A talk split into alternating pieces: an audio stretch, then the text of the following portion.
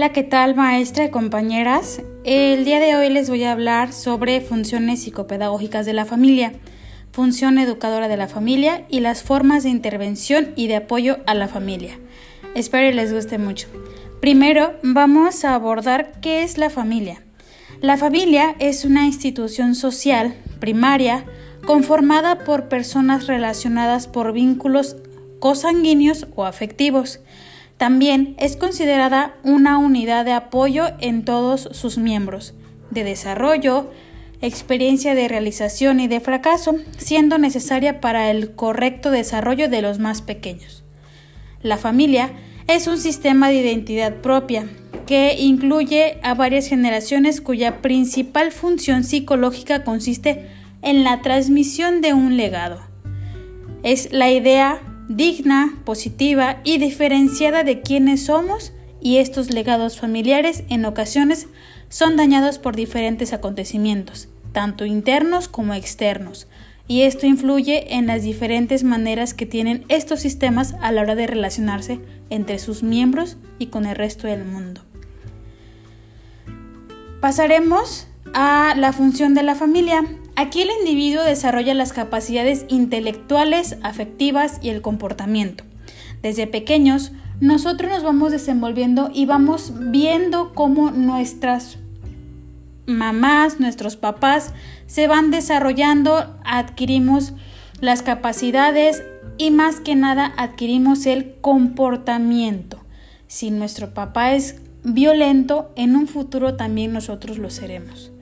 Otra función de la familia es que permite a sus miembros cambiar, crecer y madurar positivamente. Existen muchas familias, muchas madres de familia, muchos padres que hacen hasta lo imposible por sacar adelante a sus hijos, darles un muy buen futuro, darles una muy buena educación para que su hijo pueda crecer, pueda cambiar positivamente. Ciertamente el apoyo es incondicional entre sus miembros. Pase lo que pase, siempre, pero siempre, la familia está ahí para apoyarnos. La familia aporta estimulación, que quiere decir que la familia es incondicional, siempre está ahí, siempre está tratando de hacer lo mejor posible para que nos sintamos bien.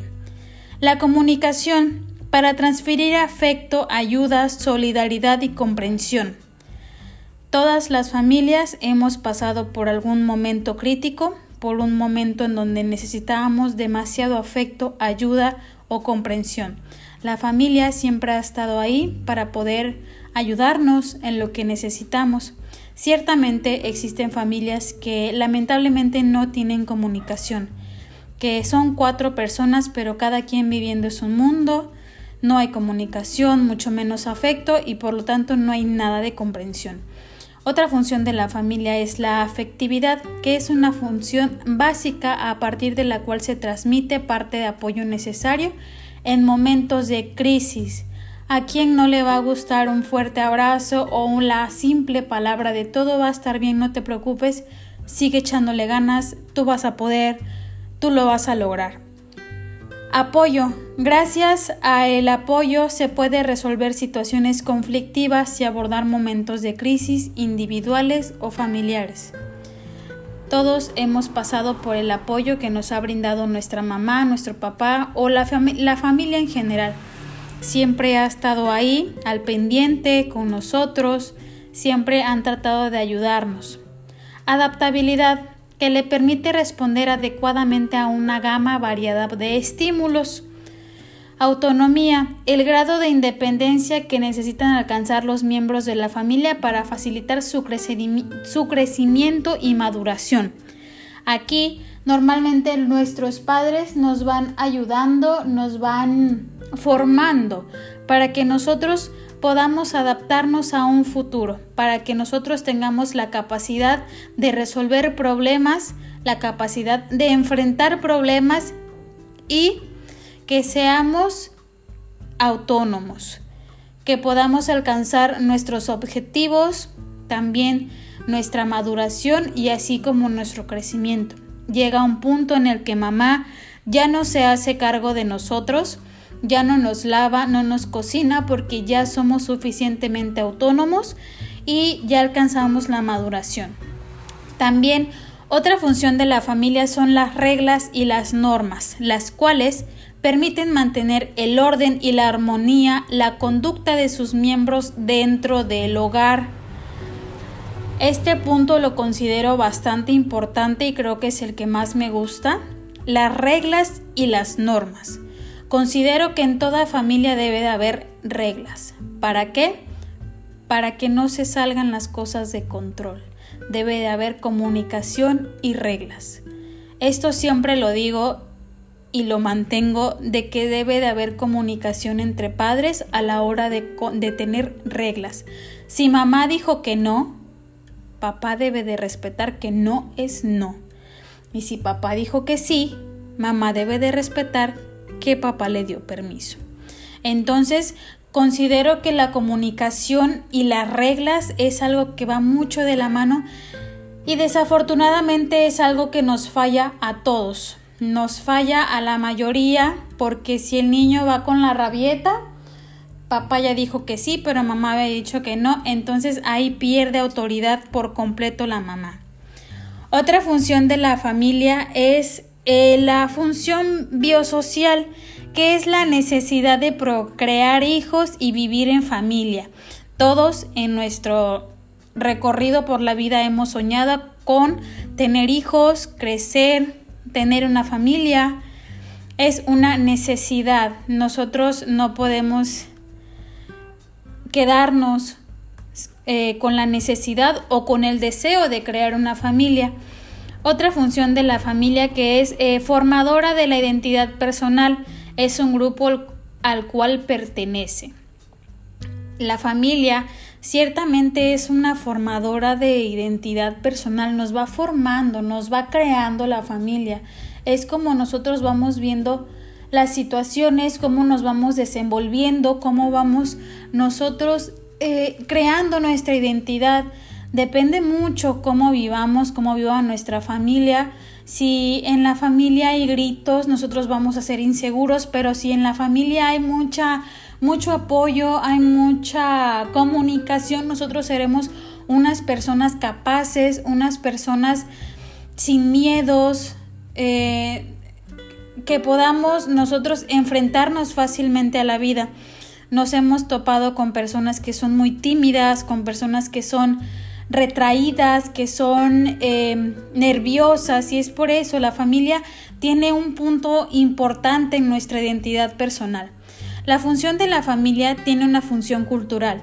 Comprenden la parte de los procesos de la reproducción, específicamente los relacionados con los valores sociales que transmite la familia. Como lo voy comentando, como lo estuve comentando, eh, la familia es lo más importante, es nuestra creadora, es nuestra... Sí, nuestra creadora la que nos va desenvolviendo. Ciertamente lo que nos pase de niños es lo que vamos a ir enfrentando durante nuestra vida, cómo reaccionemos como somos niños, cómo es el, el núcleo familiar, si eh, la familia es muy unida, si la familia es dispersa, si la familia solamente soy yo y mi mamá, si la familia soy yo y todos mis tíos, depende mucho si hay también bastantes personas dentro de la familia y también depende mucho si hay muy pocas personas en la familia. En lo personal, vivo nada más con mi mamá y un perrito. Somos una familia de tres, así le digo. Y me siento muy bien porque mi mamá agarró el lugar de mamá, papá, hermana, prima, tía. Mi mamá se convirtió en todas esas personas y yo no tuve la necesidad de buscar a más miembros de la familia. Mi mamá ciertamente cubrió todo el espacio y creó una familia que realmente para mí es la mejor. Tenemos nosotras mucha comunicación, mucha confianza, mucha empatía, eh, tenemos responsabilidades y claro que existen reglas, claro que existen normas dentro de nuestra pequeña familia, existen tratos, acuerdos y todo depende mucho de la comunicación que tengamos. Existe una función que no solamente es el aspecto de la educación, la disciplina, sino también en, términos de formación de la personalidad de los menores. No solamente es la disciplina, es ganarse al hijo, es mm, ponerse en el lugar de los, de los hijos. Algunas veces nosotros como adolescentes pasamos por la típica edad de la punzada y nos, y nos da por medio alocarnos, pero a quién no le ha pasado. Ciertamente nosotros somos muy propensos a tomar malas decisiones, a, a, involucrarnos con personas que no son buenas, con malas amistades. Hemos, nos hemos aferrado a ciertas personas que nos hacen daño, a personas que no deberíamos de tener contempladas en nuestro círculo familiar, pero también hay personas muy buenas, muy, muy empáticas con uno mismo y no ciertamente tienen que ser de la familia. La familia es donde crecemos, pero también se adapta a la familia con la que yo decido crecer. Puede ser, como mencioné, familia de sangre o no. Algunas personas yo las considero que son mi familia y ciertamente no tienen ninguna ningún tipo de sangre conmigo y me tratan incluso mucho mejor que mi propia familia. He conocido últimamente a personas que son muy buenas, maravillosas y eso habla muy bien de su familia. Eh, también otra función de la familia es la función educadora. La familia educa facetas de la múltiple personalidad, la intimidad y el calor familiar son transferidos. Como ya les comentaba, la familia también es educadora, la familia es la que crea lo que somos.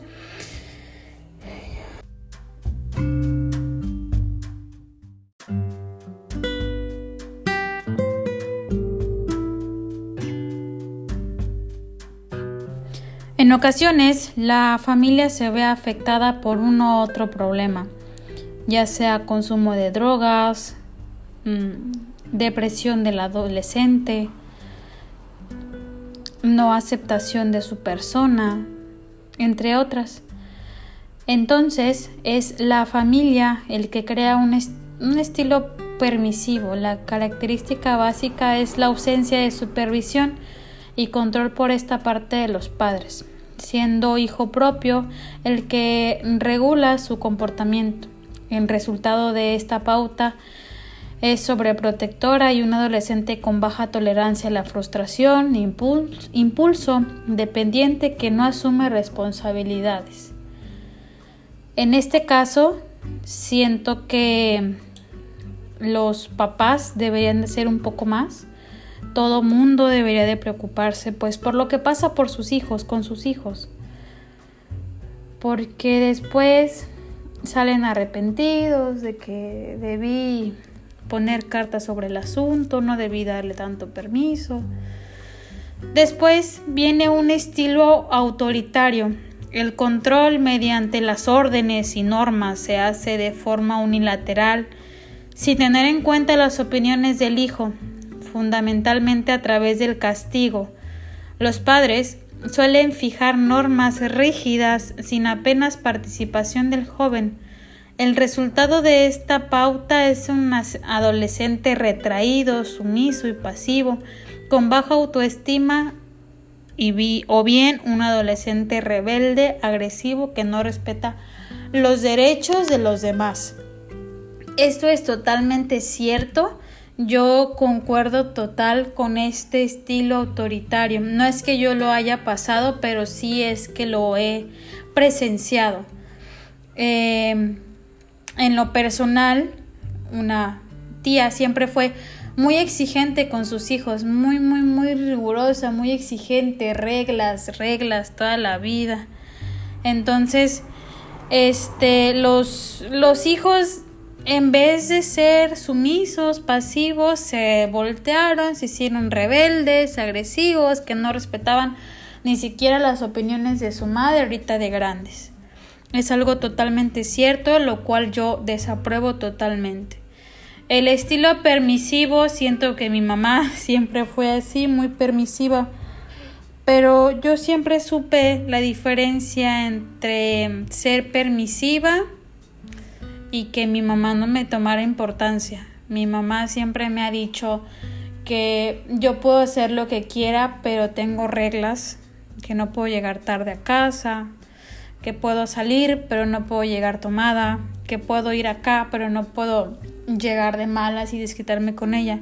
Son aspectos que tienen que ver mucho, mucho con la comunicación. ¿Existe una desorganización familiar? Claro que sí.